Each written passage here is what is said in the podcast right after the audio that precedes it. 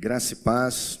Muito bom dia a todos que estão aí nas redes sociais da nossa igreja, tendo o privilégio de cultuar a Deus, ainda que de uma maneira indireta, é, pelas redes sociais, pelas tecnologias, mas cultuar ao Senhor em um espírito.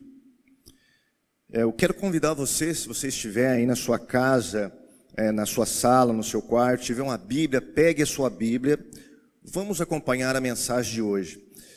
É do conhecimento de todos que nós estamos numa maratona de várias pregações, vários sermões a respeito da oração. Como já foi dito aqui em outras oportunidades, esse é um desejo do nosso pastor, pastor Edevaldo, que quer que a igreja ore mais, se lance mais à oração. Tem um ditado muito certo que diz que a oração, ela é a respiração da alma. Então, se o crente não ora, ele corre o mesmo risco de não respirar, ou seja, ele começa a morrer na sua vida espiritual.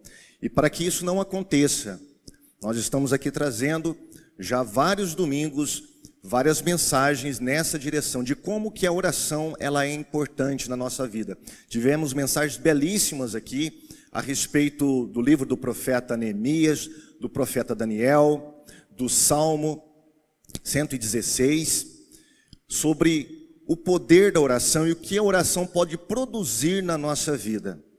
Muitas pessoas não têm esse costume de orar, oram muito pouco, só oram na hora de ir dormir, aquele, aquele momento bem rápido de orar, mas eu quero fazer um desafio a você. Comece a orar um pouco mais. Nossa igreja já está, como disse o pastor Samuel, nosso irmão Leonardo, a nossa igreja está fazendo momentos três vezes ao dia de oração. Esse é o momento para você se acostumar a orar um pouco mais.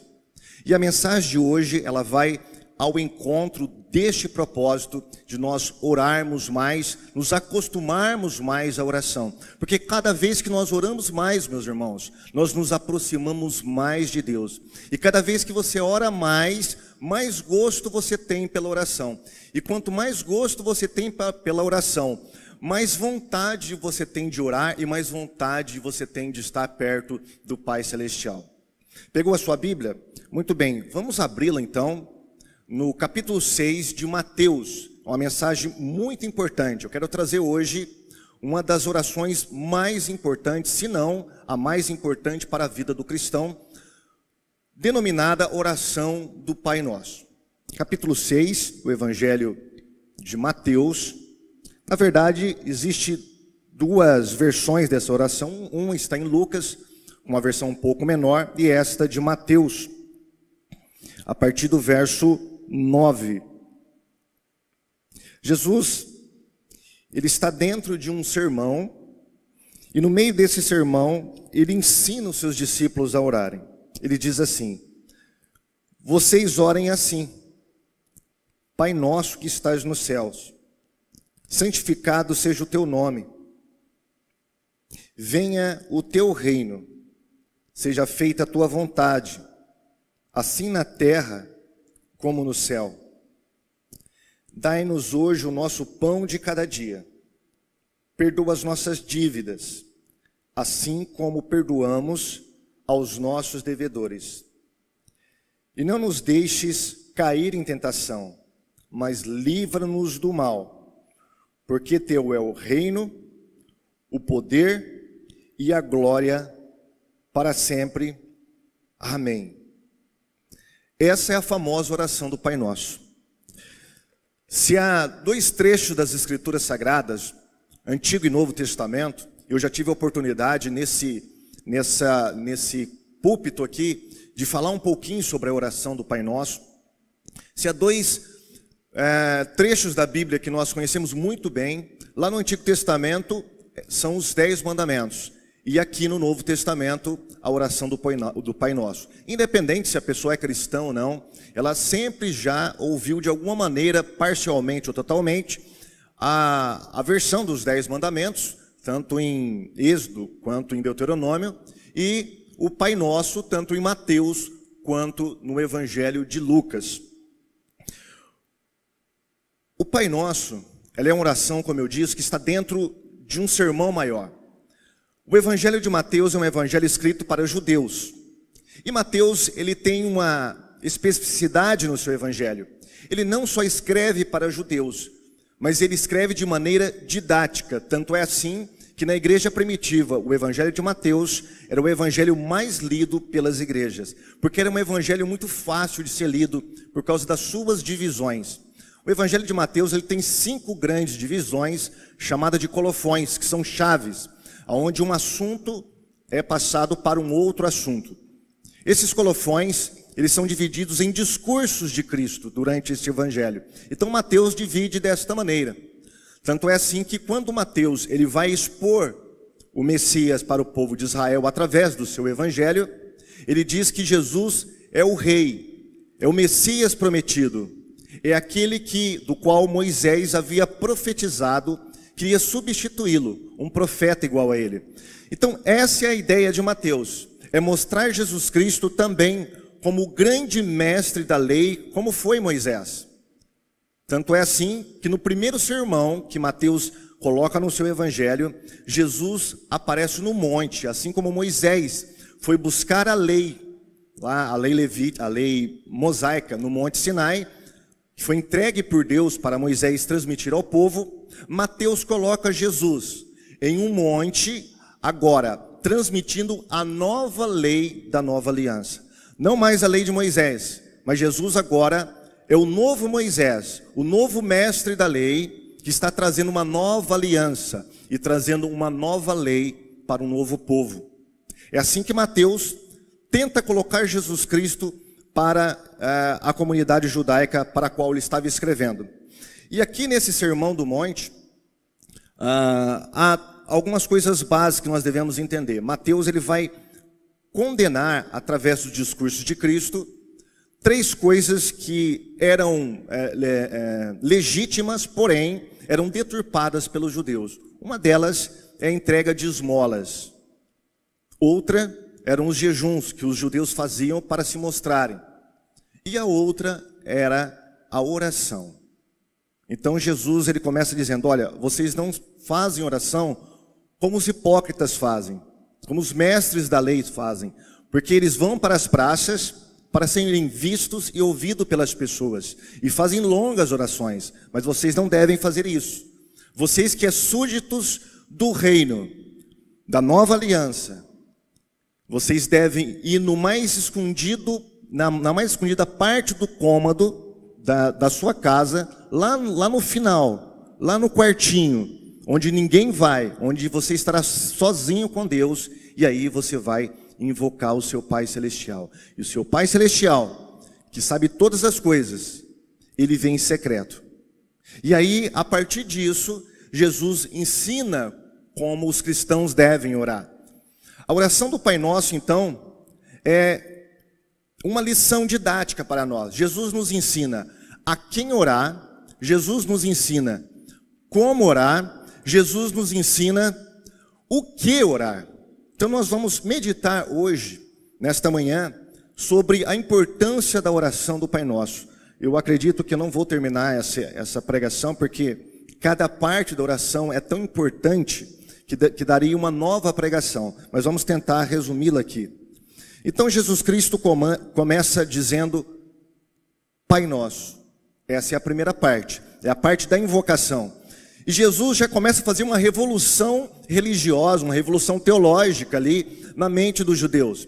Porque os judeus não tinham essa noção de Deus como Pai, a não ser como o Pai de Israel de maneira coletiva. De maneira coletiva, sim, você vai encontrar no Antigo Testamento alguns textos esparsos aí, é, onde os judeus, os profetas, chamam a Deus de Pai. No entanto, esse, essa, essa noção de Deus como Pai era dentro de uma coletividade. A novidade aqui é você chamar Deus como Pai, como indivíduo, como uma pessoa. Deus é o nosso Pai pessoalmente, não é mais um Pai de uma coletividade, de uma nação que foi eleita através de uma promessa feita a um homem há milhares de anos atrás. Não. Deus é o nosso Pai de uma maneira completamente diferente. Então Jesus, ele abre a sua, a sua, a sua lição, né? É, trazendo aos cristãos ali como eles deveriam orar agora. É interessante que os judeus sabiam orar. Os judeus tinham as orações dos profetas, eles tinham as orações dos salmos, eles tinham a oração que faziam todos os sábados, do Shema, e também eles tinham, uma oração chamada de 18 petições. Essa oração era, era bem conhecida e era dez vezes maior do que a oração do Pai Nosso. Talvez Jesus tenha essa oração em mente quando ele condena os fariseus. O próprio João Batista ensinou os seus discípulos a orarem, e esse vai ser um pedido lá em Lucas, dos discípulos de Jesus. Senhor, até João Batista ensinou os seus discípulos, então nos ensina a orar. E aí Jesus começa a ensinar os seus discípulos a, uma, a, a trazer, a, a trazê-los a uma verdadeira oração. Muitas pessoas confundem a oração do Pai Nosso com repetição, com rezas. Então as pessoas elas rezam várias vezes essa oração. Eu, quando era católico, é, quando eu tinha minha consciência me acusando, então eu rezava várias Ave Marias, vários Pais, pais Nossos, 20 Pais Nossos, 20 Ave Marias. Né? Mas não é isso que Jesus Cristo está trazendo para nós. Ele não está dizendo, olha, vocês vão orar com essas palavras. Ele está dizendo, vocês vão orar assim, ou seja, com esse modelo de oração. Primeiro você vai invocar o seu Pai Celestial, você vai adorar a Deus pelo que Ele é. Depois você parte para as suas petições, intercessões. E por último nós temos uma parte de louvor, que é chamada de doxologia, no final da oração do Pai Nosso. Então Jesus está ensinando para nós um modelo e não uma repetição desta oração. E ele começa dizendo: Pai Nosso que estás no céu. Então a figura do Pai é muito importante dentro da mentalidade judaica. Primeiro, porque o pai era dono de todas as coisas. Era o pai que mandava em tudo. Era o pai que era soberano sobre todas as coisas. Os filhos tinham uma obrigação de estender o domínio do, do pai o mais é, longo possível, o seu reino, a sua fazenda. Eles tinham a obrigação de obedecer incondicionalmente o pai. Tudo girava em torno do pai. Se o pai sentasse na mesa, o melhor lugar, e nós tínhamos isso até 100 anos atrás, 50 anos atrás, nós tínhamos isso até mesmo aqui na nossa, no nosso ocidente, onde o pai sentava no lugar principal da mesa. Depois, a esposa e os filhos sentavam é, a essa mesa. Isso não tem nada a ver com machismo, isso tem a ver com uma tradição onde a figura do pai, a figura do pai é uma figura proeminente. E aqui Jesus está trazendo essa figura para nós. Né? O nosso Pai é aquele que tem o domínio sobre todas as coisas. Nós não estamos invocando apenas um Deus. Nós não, não estamos invocando, por isso que Jesus não ensinou os discípulos a orarem, como os judeus faziam, invocando o pai de Abraão, pai de Jacó, o Deus de Abraão, o Deus de Isaac o Deus de Jacó. Não é esse Deus. Ele também não ensina os discípulos a invocarem Javé dos exércitos, o Deus da aliança do Antigo Testamento. Ele não ensina os discípulos a invocarem Elohim, o Deus geral, que todo mundo conhecia, o Deus que criou os céus e a terra. Era esse Deus que era conhecido por todas as pessoas, não só o povo de Israel, não só os hebreus. Jesus não ensina os seus discípulos a invocarem a Deus desta maneira, com esses conceitos, com essa natureza.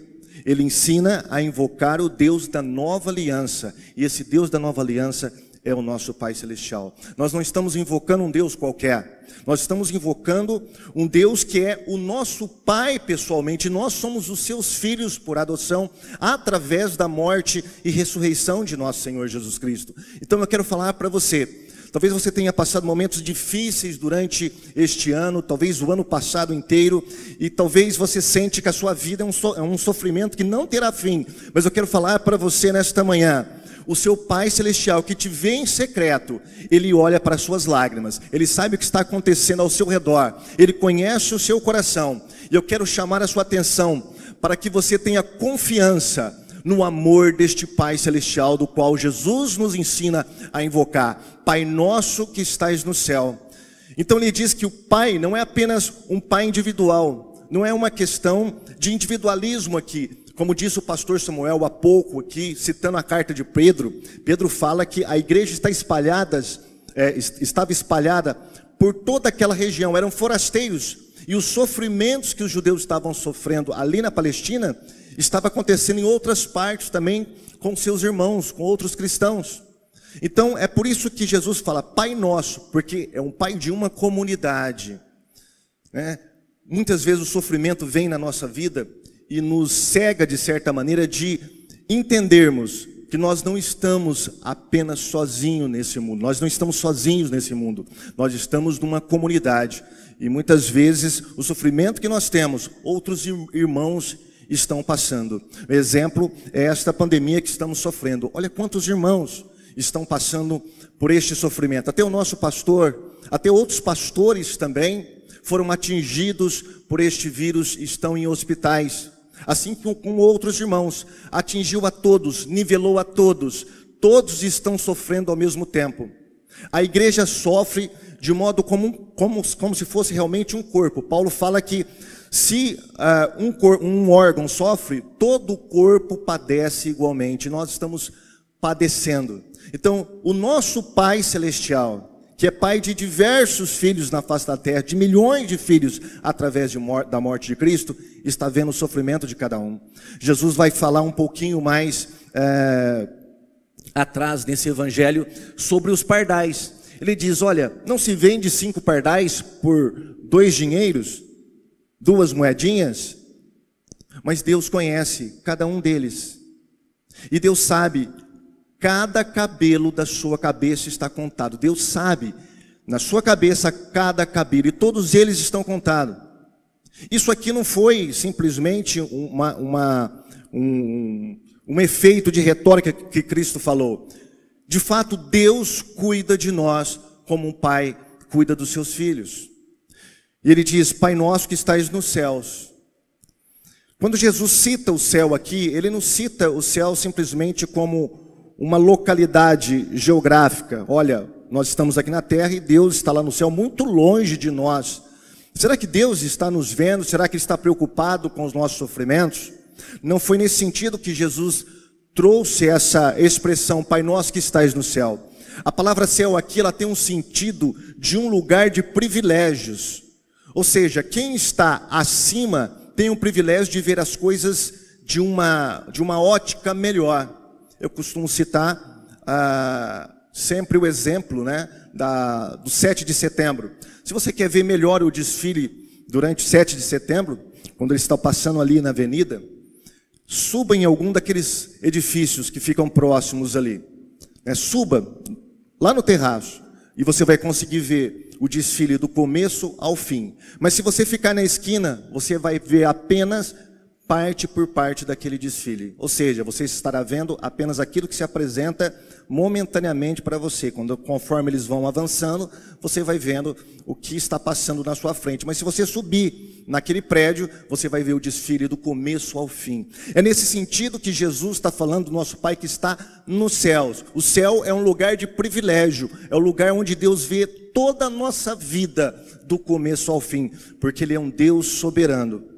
Ele é um Deus poderoso, Ele é um Deus onisciente, onipresente e também onipotente. Esse é o nosso Deus. Pai nosso que estais no céu. Essa é a primeira parte, a invocação. Então Jesus deixa bem claro para nós aqui que Deus não é simplesmente o Deus de Abraão, Isaac e Jacó, não. Esse Deus, que era o Deus de Abraão, Isaac e Jacó, agora é o nosso Pai celestial.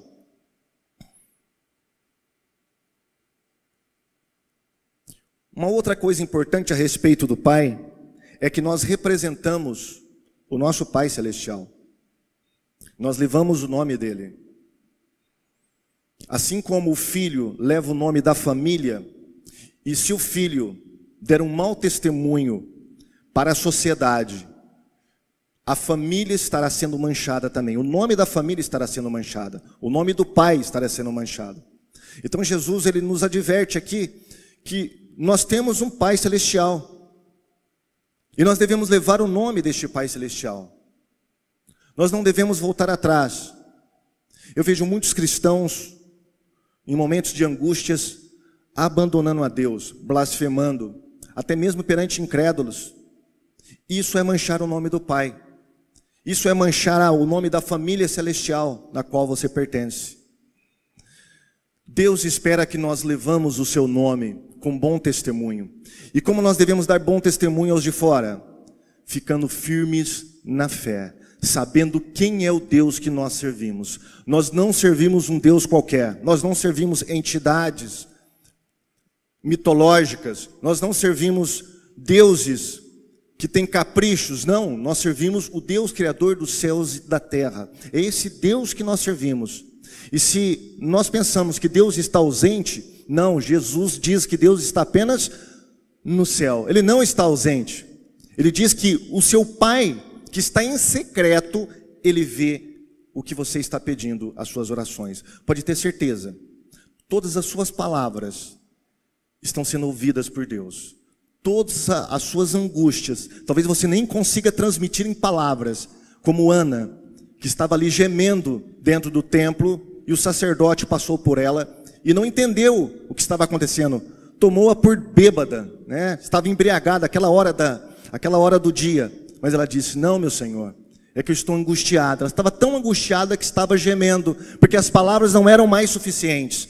Talvez essa seja a sua situação. Você perdeu um ente querido, você está perdendo amigos, tem pessoas na UTI que são caras para você, e quando você dobra o seu joelho, talvez você só consiga gemer, você não consiga é, nem falar o português correto. Mas não se preocupe, sabe por quê? Porque o apóstolo Paulo fala que nesse momento, o Espírito Santo, ele geme por nós, ele intercede por nós com gemidos inexprimíveis, porque nós não sabemos orar como convém. Até nisso, Deus nos socorre, meus irmãos. Até na oração que nós não sabemos fazer, Deus nos socorre. Esse é o nosso Pai Celestial. Pai nosso que estás no céu. E ele diz que santificado seja o teu nome, e para vir o teu reino, e ser feita a sua vontade, assim na terra como no céu. A santificação é simples, é se separar para se dedicar a uma causa única. Era assim que acontecia no Antigo Testamento. Os vasos que eram usados no Antigo Testamento eram separados do uso comum para dedicar-se única e exclusivamente ao serviço de Deus. Então é esse sentido que Jesus traz aqui: santificado seja o teu nome. Nós devemos santificar o nome de Deus. E nós levamos um nome também muito importante, que é o nome de cristão. A palavra cristão, ela vem do latim christianoi, que faz um paralelo ali com Herodianoi, que eram seguidores de Herodes. Então, dentro dessa mentalidade, cristão significa seguidores de Cristo. Nós somos os seguidores de Cristo. Nós levamos o nome de Cristo. Então, nós devemos santificar em nossa vida o próprio Senhor Jesus. Pedro vai falar isso na sua primeira carta, no capítulo 3. Para nós separarmos a Cristo em nossos corações, santificarmos a Cristo em nossos corações, ou seja, separá-lo para a nossa vida. Santificado seja o teu nome, venha o teu reino é a extensão do domínio do Pai. Ainda Mateus tem essa ideia, Jesus também tem essa ideia em mente, do Pai ser aquele grande Senhor soberano que tem um reino, a sua fazenda que se estende a perder de vista. Aqui Jesus fala: venha o teu reino, seja feita a tua vontade, como é feita no céu, que seja feita aqui na terra também. A partir do momento, irmãos, que nós oramos pelos enfermos, como nós fizemos no hospital de base, como fizemos no Alsta é, em outra oportunidade, como nós estamos fazendo pela internet, ou, ou até mesmo pessoalmente entre os nossos familiares e amigos. Quando nós fazemos isso, nós estamos levando o reino de Deus. Os judeus começaram a acusar Jesus que ele estava fazendo as coisas pelo domínio de Satanás. Ele disse: Olha, se eu faço as coisas, milagres, eu curo enfermos e expulso demônios, é chegada a vós o reino de Deus, porque eu faço pelo dedo de Deus. É chegada a vós o reino de Deus. Então, então cada vez que a igreja vai pessoalmente e ora pelos enfermos, que intercede pelos enfermos, que prega a palavra de Deus, é o reino de Deus sendo manifestado aqui na terra. Mas primeiro, o reino só pode ser manifestado aqui na terra quando nós fazemos a vontade de Deus. Quando nós santificamos ao Senhor. O reino de Deus depende desses dois momentos: do momento que nós obedecemos ao Senhor e do momento que nós santificamos a Deus em nossos corações. Se não houver santificação, e se não houver obediência à vontade de Deus, não tem como o reino de Deus se manifestar. Paulo fala que o reino de Deus não é comida nem bebida, mas é paz e alegria no Espírito Santo. Em outra oportunidade, ele vai falar que o reino de Deus é poder, não é palavras persuasivas, não é retórica, não é filosofia. O reino de Deus é poder na prática, é o evangelho. Paulo vai falar também aos romanos que o evangelho é o poder de Deus. Paulo vai falar também, é, é, Lucas vai falar que o poder de Deus vem através da presença do Espírito Santo. Então, se nós temos o Espírito Santo, se nós temos o Evangelho de Cristo, nós temos que levar o poder de Deus para essas pessoas, nós temos que levar o poder de Deus para este mundo caído. E assim o reino de Deus está se manifestando na terra, como é manifestado no céu.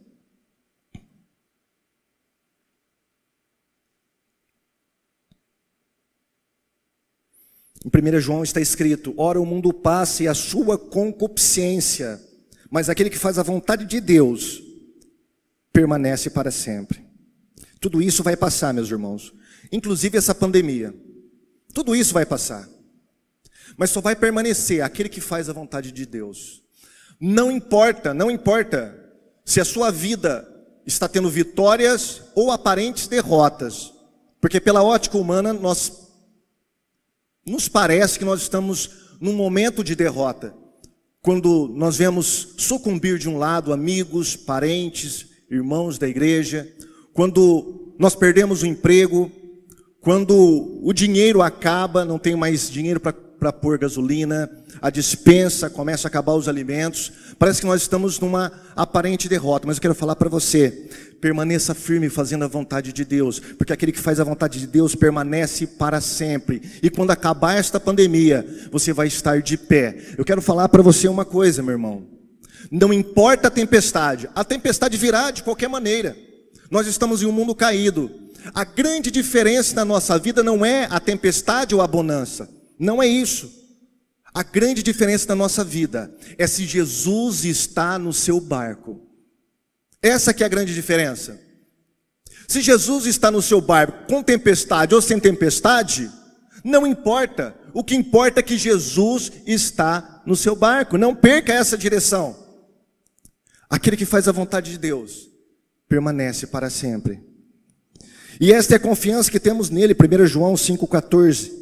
Que se pedirmos alguma coisa segundo a sua vontade, ele nos ouve. Seja feita a tua vontade assim na terra como no céu. Será que estamos fazendo a vontade de Deus? Será que realmente eu estou fazendo a vontade de Deus? Será que você que está em casa está fazendo a vontade de Deus? E aí chega uma incógnita para nós. Como saber a vontade de Deus? Uma das maneiras de saber a vontade de Deus é ler as Escrituras. Paulo fala: a vontade de Deus é a vossa santificação. A vontade de Deus é que vocês permaneçam como crentes, apesar do mundo vir sobre vocês, tentando-os, apesar do diabo lutar contra vocês, permaneçam na santificação, permaneçam fazendo a vontade de Deus, permaneçam abençoando aqueles que maldizem vocês. Então nós sabemos qual é a vontade de Deus lendo as Escrituras Sagradas. A vontade de Deus é que nós nos portamos como cristãos, não como incrédulos que não têm esperança. Irmão, eu quero falar para você, e eu vou ser bem claro e bem justo, bem honesto aqui. Não importa se nós vamos viver ou não. Eu já peguei Covid, graças a Deus o Senhor me, me curou, me deu uma outra oportunidade, mas se eu pegar novamente, a minha vida está em risco. Eu não posso me desesperar se eu vou morrer ou não. A minha fé, a minha confiança não está nesta vida. A minha confiança é muito maior do que isso. Ela está no reino prometido pelo nosso Senhor Jesus Cristo. Mesmo se nós morramos, mesmo se nós vivemos ou, ou morremos, não importa. O que importa é que a nossa fé está no amor do Pai Celestial que me ama e uma vez entregou seu filho por mim. É isso que importa na nossa vida. A esperança do cristão não está na ciência. A esperança do cristão não está nos médicos. A esperança do cristão não está nos remédios. A esperança do cristão não está num leito de, de UTI, não está numa intubação para melhorar ou não a saúde daquela pessoa, não, a nossa esperança ela vai muito além. A nossa esperança está no reino celestial, a nossa herança, que nos, nos será dado no final de todas as coisas. Você tem certeza da sua salvação? Como está a sua alma? Há muitos crentes com medo, e eu vi o nosso pastor já falando sobre isso aqui, com medo do vírus, com medo de morrer. Irmãos, o que, que é isso? Onde está a sua esperança? Olhe para cima, olhe para o seu Pai Celestial. Mesmo que nós, que a nossa existência pare nesta vida material aqui, nós vamos continuar. Paulo fala: olha, morrer para mim é lucro. Morrer é lucro. Qual é a nossa esperança? Qual o nosso testemunho do nome do Pai que nós carregamos? Eu sei que é difícil, as pressões vêm sobre nós e muitas vezes nós sucumbimos ao medo, sucumbimos à dúvida, sucumbimos ao desespero, nos prostramos diante da angústia. Eu sei que tudo isso pode vir sobre nós, mas Paulo vai falar: nós podemos estar abatidos, mas não destruídos. Essa é a nossa esperança.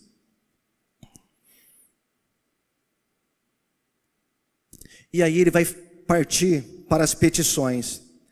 Depois que ele ensina a invocar o Pai de modo correto, a invocar a Deus, depois que ele ensina a, os desejos do coração de Deus, que é fazer a vontade de Deus, que é trazer o reino de Deus para a terra, ele vai partir para as petições. E aí tem uma coisa interessante, ele diz: O pão nosso de cada dia nos dai hoje. O pão nosso de cada dia nos dai hoje. Jesus se preocupa com a nossa vida material. Deus não quer apenas a nossa obediência, Ele quer nos tratar de um modo correto. Espírito, alma e corpo. Deus se preocupa com, com o que você veste, Deus se preocupa com o que você come, Deus se preocupa com se você está alegre ou triste, Deus se preocupa com a nossa vida. Deus não é um Deus que está preocupado apenas com almas de modo genérico. Não, Deus se preocupa com detalhes da nossa vida. Se não fosse assim, Jesus não teria dito: Olha, sabe os pardaizinhos? Deus sabe cada um deles. Esses pardais são vendidos aí, Deus sabe de cada um deles. O cabelo de vossa cabeça está contado. Olha os detalhes que Deus se preocupa conosco. São detalhes que, ao nosso ver, são mínimos, são sem importância alguma. Mas Deus, Ele está preocupado. O pão nosso de cada dia nos dai hoje. Aqui a ideia é de uma diarista, ou de um diarista, aquela pessoa autônoma, que precisa trabalhar todos os dias para comer o pão de cada dia. Essa é a ideia aqui. O pão nosso de cada dia nos dai hoje. Depois, irmãos, que sabemos quem é o nosso Pai, nosso Pai que está no céu, não é um Deus qualquer, não é o Deus de Abraão, Isaac e Jacó apenas, não é Elohim apenas, não é Javé apenas, não, é o nosso Pai agora, nosso Pai celestial. Depois que nós sabemos quem é Deus, qual é esse Deus que nós servimos, que é o nosso Pai, que se preocupa conosco, que tem amor por nós, depois que eu me envolvo nos negócios desse Pai, de estabelecer o reino dele aqui na terra, somente depois disso, depois que eu sei quem é Deus, e a partir de Deus eu sei quem eu sou neste reino, e a partir do momento que eu me entrego para expandir o reino dele, o expandir a fazenda do Pai por toda a face da terra, somente a partir daí que eu posso me entregar toda a minha vida e minha confiança nas mãos de Deus, a ponto de dizer: Senhor, eu estou como um diarista, eu só dependo do Senhor para a sobrevivência, só dependo do Senhor. Só assim, meus irmãos, nós podemos descansar nas provisões de Deus. Só depois que nós sabemos quem é Deus, entregarmos a nossa vida completa ao reino dele, só assim nós temos paz e confiança para nos lançar nos braços do Pai e falar: Deus, eu não tenho nada, mas o Senhor pode me dar todas as coisas, todos os dias. Não importa se eu tenho emprego, o Senhor vai me sustentar. Não importa se eu tenho, se eu perdi isso ou aquilo, o Senhor vai me sustentar. Essa é a sua fé? Eu não sei o que você tem perdido. Eu só sei de uma coisa: Deus é o provedor da sua vida. Pão nosso de cada dia nos dá hoje.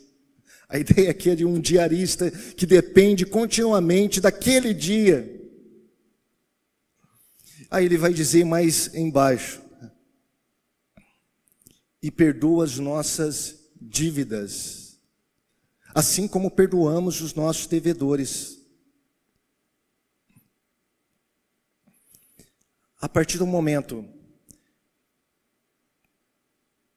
que nós entendemos que Deus é o nosso Pai, a partir do momento que nós entendemos quem nós somos do reino de Deus, que nós devemos fazer no reino de Deus, nós nos entregamos completamente ao nosso Pai, a ponto de confiar nele a nossa provisão de cada dia. Mas existe um outro lado também. Eu sei que Deus, Ele faz milagres ainda hoje. Eu tenho ouvido testemunhos de pessoas que não tinha nada para o dia e tinha acabado tudo na geladeira dela, na dispensa dela, e de repente Deus toca no coração de uma pessoa e fala: compra, faça uma compra para essa irmã ou para esse irmão. E essa pessoa vai, faz a compra e leva para casa desse irmão que não tinha nada e tinha acabado de orar para Deus: Deus, eu não tenho nada, eu só preciso da sua provisão. E o milagre é feito. Eu acredito em milagres. Eu acredito que Deus opera milagres ainda hoje. Mas sabe de uma coisa? Deus opera milagres através de coisas que já, já existem aqui. Muitos falam do milagre do Mar Vermelho. E realmente, o, o Mar Vermelho foi um milagre. Mas se você perceber bem, qual foi o milagre que Deus fez no Mar Vermelho? Ele não modificou nada, ele não criou nada, não surgiu nada do nada. O que, que Deus fez? Uma noite inteira soprou um vento do Oriente. Noite inteira soprando um vento. Soprou um vento muito forte, uma tempestade. E a Bíblia fala que a água se abriu com este vento. Olha que Deus usou, coisa que já existe a água, o vento, e eles passaram a seco num canal ali que era mais raso naquela, naquele mar, onde se abriu e o povo de Israel passou a seco. Senhor, estou com fome, o povo de Israel falou para Deus. Eu não quero mais ficar comendo maná, eu quero carne. Veio um monte de codornizes. Deus não criou codornizes do nada. Existia codornizes naquele momento, mas qual foi o milagre? No momento certo, Deus fez um vento também derrubaram aquelas cordões próximo ao arraial de Israel. E ali o milagre foi feito. Você está percebendo? Deus usa as coisas do dia a dia para fazer os milagres. Não espere um anjo vir sobre você. Não espere acontecer algo maravilhoso, aparecer uma luz do céu. Não. Deus está usando pessoas para te abençoar. E nós devemos ter a sensibilidade de estar com o coração aberto para entender a voz de Deus e se tornar uma bênção na vida de muitas pessoas. Talvez através de nós, Deus fará um milagre na vida de qualquer uma dessas pessoas. O pão nosso de cada dia nos dá hoje. Muitas vezes Deus está esperando eu e você. Eu tenho ajudado várias pessoas e graças a Deus, pela graça comum de Deus sobre o mundo, Deus tem tocado no coração de pessoas que não são evangélicas, não são crentes, de ajudar, de ir atrás, fazer cesta básica para pessoas que estão carentes, para famílias que estão carentes. Agora começou a passar pessoas na minha rua pedindo alimentos também. E eu tenho ajudado também em, em, vários grupos. Familiares também eu tenho ajudado. É a maneira que Deus está me usando, usando você para abençoar as pessoas. O pão nosso de cada dia nos dá hoje. Deus faz milagres e perdoa as nossas dívidas. O que, que Jesus tinha em mente aqui? Eu já estou próximo para acabar, não sei quantos minutos eu tenho. Dez minutos? Muito bem. A ideia aqui é de jubileu. Era do ano do jubileu. O ano do jubileu era o ano onde o povo de Israel, depois de 50 anos, o povo de Israel ouvia o chifre de carneiro sendo tocado tocava o chifre de carneiro e o povo entendia: olha, agora é o ano de libertação, é o jubileu. O ano de libertação era um ano dado por Deus para libertar todos os escravos que, que houvesse em Israel. Todos os escravos. Se uma pessoa se fez escravo por causa de dívida, no ano do jubileu era necessário que o seu senhor desse alforria para esta pessoa. E ela poderia voltar para sua casa. E também a sua herança era devolvida. Olha que maravilha, a justiça de Deus. Isso sim é a justiça social. Então Deus estabeleceu essa lei e Jesus tem isso em mente quando ele diz: Pai, perdoa as nossas dívidas. É nesse sentido, porque as dívidas no jubileu eram perdoadas, todas eram perdoadas.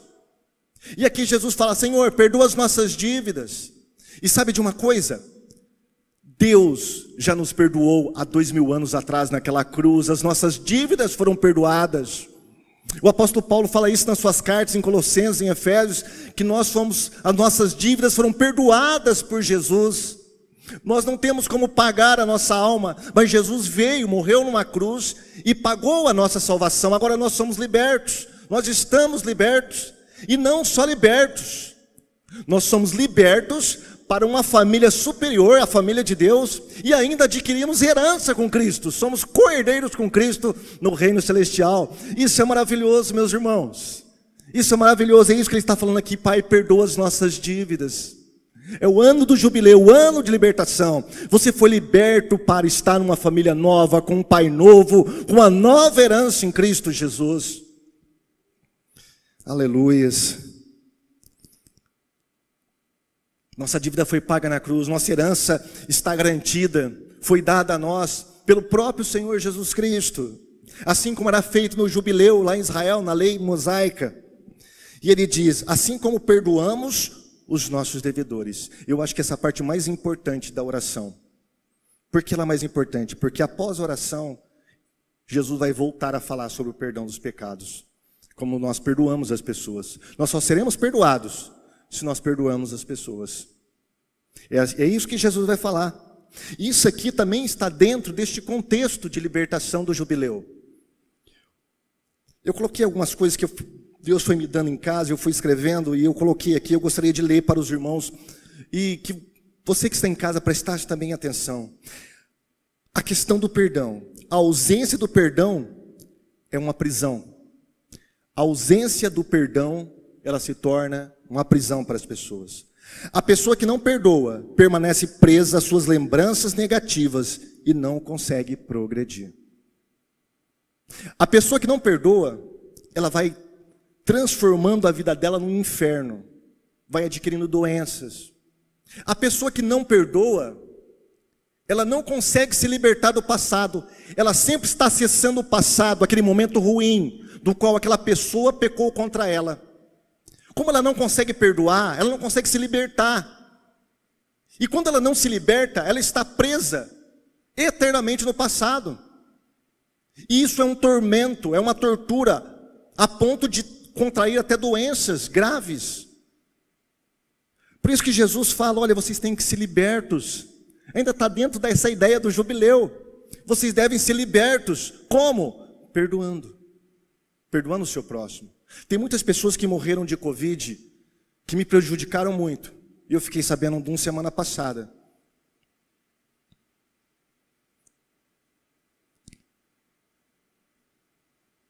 E eu pensei, Deus, essa pessoa foi para o inferno. Essa pessoa foi para o inferno. Ele não era cristão, ele era ateu. Ele debochava da religião cristã. E se ele não se converteu no último minuto? Se a misericórdia de Deus não alcançou, ele foi para o inferno. Talvez tem pessoas que estão sofrendo. E talvez você olhe e fala, tá vendo? Pegou o Covid. Não disse que ia pegar? Pegou o Covid. Talvez seja um desafeto seu. Está na hora de você perdoar. Está na hora de você ser liberto. É isso que Jesus está falando. Pai, perdoa os nossos pecados. Sabe por quê? Porque nada que um ser humano faça contra nós seja maior do que nós pecamos contra Deus. Nada. Jesus deixou isso bem claro nas suas parábolas. Então nós devemos perdoar para nos libertar, irmãos. Perdoar ajuda muito pouco ao outro. O maior benefício o maior beneficiado da atitude de perdoar é a pessoa que perdoa. É quando eu perdoo. Eu sou o maior beneficiário dessa história. Não é a pessoa que eu perdoei, sou eu, eu que sou liberto. E é aí que Jesus está falando para nós nos libertarmos nesse grande ano do jubileu, onde Deus nos libertou dos nossos pecados na cruz do Calvário. Nós devemos nos libertar também através do perdão, liberando perdão para as pessoas. Talvez você tenha mágoa com o seu parente, mágoa com o irmão da igreja. Perdoa, liberte-se. É o ano aceitável do Senhor, como ele disse. E para finalizar, irmãos, aqui nós temos uma doxologia, ou seja, um momento de glorificação e louvor a Deus. Ou melhor, antes disso, ele pede para não nos deixar cair em tentação, mas livrar-nos do mal, é o que Deus faz. E aí ele parte para o momento de doxologia. Pois teu é o reino, o poder e a glória para sempre. Amém. Teu é o poder. O poder é de Deus. Nós somos dependentes do poder de Deus. Nós somos dependentes da graça de Deus. E a graça de Deus é o poder de Deus. Porque ele diz para Paulo: A minha graça te basta, porque o meu poder se aperfeiçoa na fraqueza. Quando nós estamos fracos, aí que nós estamos fortes. Porque nós deixamos a nossa fortaleza humana de lado e buscamos o poder de Deus. É pelo poder de Deus que eu me transformo em filho de Deus. É pelo poder de Deus que eu consigo perdoar outras pessoas. É pelo poder de Deus que eu consigo expandir o reino de Deus. É pelo poder de Deus e somente pelo poder de Deus que eu consigo fazer a vontade de Deus aqui na terra. É pelo poder de Deus que eu coloco a minha confiança em Deus e é o seu poder que me mantém. Teu é o poder teu é o reino, é o nosso desejo, é o reino dele. Nosso desejo é o reino do Senhor, que o reino dele se manifeste aqui na terra. E o reino dele se manifestando aqui na terra, a vontade dele será manifestada também aqui na terra. Teu é o poder, tua é a glória. Toda a oração do Pai Nosso, irmãos, ela não é uma recitação, preste atenção nisso. A oração do Pai Nosso, ela não é recitação. Ela está dentro de um discurso de Jesus, onde o que importa é a prática. E no final desse discurso ele vai dar o exemplo do homem que construiu a sua casa na areia e na rocha. Vocês estão ouvindo essa palavra minha, disse Jesus? Perceberam tudo o que eu disse nesse sermão? Mas se vocês não praticarem, não adianta nada. Então, a oração do Pai Nosso não é recitação, não é um mantra, ela é uma prática, é uma vivência diária prática. Você tem que viver confiando no seu Pai Celestial. Você tem que trazer o reino de Deus na prática aqui na terra. Você tem que fazer a vontade de Deus. Você tem que perdoar. Você tem que confiar em Deus todas as suas provisões. E você tem que dar glória a Deus, porque a glória é toda dele.